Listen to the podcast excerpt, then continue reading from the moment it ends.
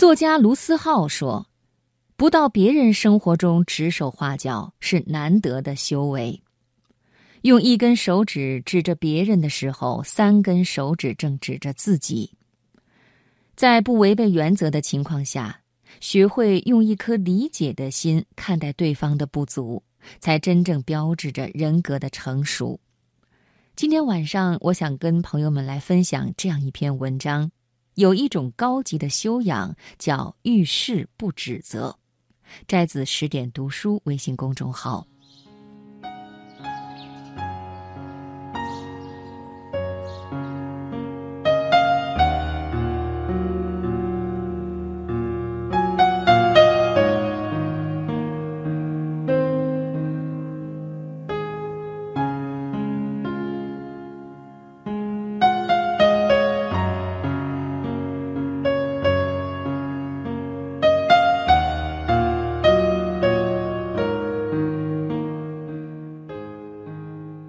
人与人之间的相处需要善意的沟通。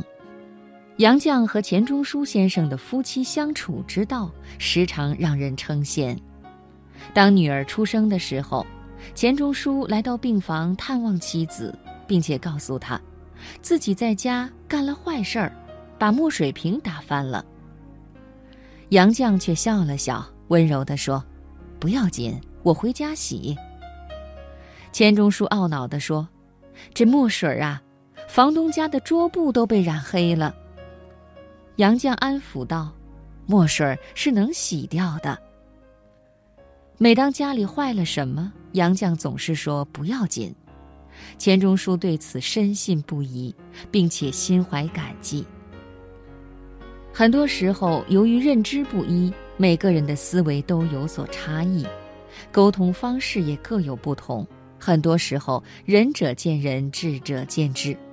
然而，沟通和指责是不一样的。指责是站在自己的角度，带着敌意和负面情绪去埋怨对方；而沟通则是考虑到双方的立场，出于关心，给予对方善意的提醒。每个人都有面对不幸的时候。与其将矛头直指对方，不如共同面对，冷静思考。想想生活中有没有听过这样的话：孩子生病了，心里焦急万分，却听到“你怎么做家长的，孩子都不会照顾。”意外发生后，极力想挽回损失，却一而再、再而三的被骂：“这点小事儿都做不好，你有什么用？”拥挤的公交车上，不小心踩了别人的脚，不停的道歉，对方却不依不饶。走路不长眼睛吗？心理学中有一个著名的费斯汀格法则：生活中的百分之十由发生在你身上的事情组成，而百分之九十则由你的反应所决定。成熟的人有情绪，而能够操控情绪。不在情绪的影响下意气用事。高品质的沟通不是情绪的转移，而是从心开始相互理解。动辄用指责的语气苛待别人，有时非但没有起到提醒的作用，更容易引起反效果。不依不饶最易雪上加霜，保持客观冷静才有大格局。在嘴上吵赢别人是最无意义的胜利。有一句话说：“与人沟通时，百分之七十是情绪，百分之三十是内容。当没有正确的表达内容时，误解就会因为情绪的激化而进一步加深。很多时候，矛盾的产生不是两个人之间真的有什么深仇大恨，而是将小事过于放大。”哪怕不了解真相，也一定要争个输赢。前段时间经常看到关于让座的新闻。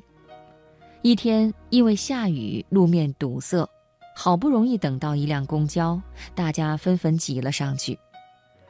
这个时候，一位老大爷看到座位上有个年轻人睡着了，于是他走上前去把他拍醒，说：“喂，给我让个座。”公交上给老人家让座是一种修养，但年轻人为了加班两天熬夜通宵，实在太过疲惫，于是说：“哦，抱歉，我身体不大舒服。”老大爷却指责道：“哎，现在的年轻人真不懂敬老。”周围的人议论纷纷，用谴责的目光看着年轻人。年轻人叹了口气，站起来把座位让给老大爷。没想到就在站起来的瞬间，感到天旋地转，之后便不省人事了。这时，人们纷纷看向老大爷，对方却理直气壮地说：“我哪知道他这么虚啊！”老吾老以及人之老，幼吾幼以及人之幼。在公交车上给有需要的人让座，一向是中华民族的传统美德。但如果只站在自己的角度看问题，便容易陷入狭隘之中。在全面的了解事实的真相之前，不妄下论断，是一种成熟，也是高情商的体现。换位思考、宽容体谅，是人与人之间最善良的沟通方式。形成相互体谅的思维习惯，才能够更好的与人相处。心理学家张德芬有一句话发人深省：别为了那些不属于你的观众去演绎不擅长的人生。为什么有的人总是活在焦虑不安里？因为，在完善自己的过程中，总是太在意别人的目光，活成了别人希望的样子。破解这种焦虑的方法，最重要的是懂得拒绝莫名其妙的指责，做一个真实的自己。知名主持人何炅曾经是个十分自卑的人，受到良好的家庭教育，使他从小就事事为别人着想。在测验时，旁边的同学因为近视而看不清黑板，何炅就帮他将题目抄下来，结果耽误了自己的考试。有时候剩余一些没吃过的课间餐，他主动收集起来，发给蹲在路边的乞讨者。老师扭伤了脚，他每天都扶老师去坐公交。但这一切却被人说成是爱出风头、爱做作、伪善等，无端的指责使他一度陷入怀疑自我的状态，让他感觉自己做什么都不对。随着心智的成熟，他才从自卑中走出来，并且深刻的明白，撕掉别人给自己贴的标签，活得轻松又自在。著名画家达芬奇说。应当耐心听取他人的意见，认真考虑指责你的人是否有理。如果对方说的有道理，那么确实该反省自己；但如果对方的指责只是为了抬高自己，便不必在意。不要让自己为别人的情绪负责，懂得拒绝无理取闹的指责是一种成熟的智慧。太阳从不指责乌云。因为它所散发的强大能量，能驱散密布的黑暗；大海从不指责小溪，因为他在用自己的方式，以涓涓细流滋润一方天地。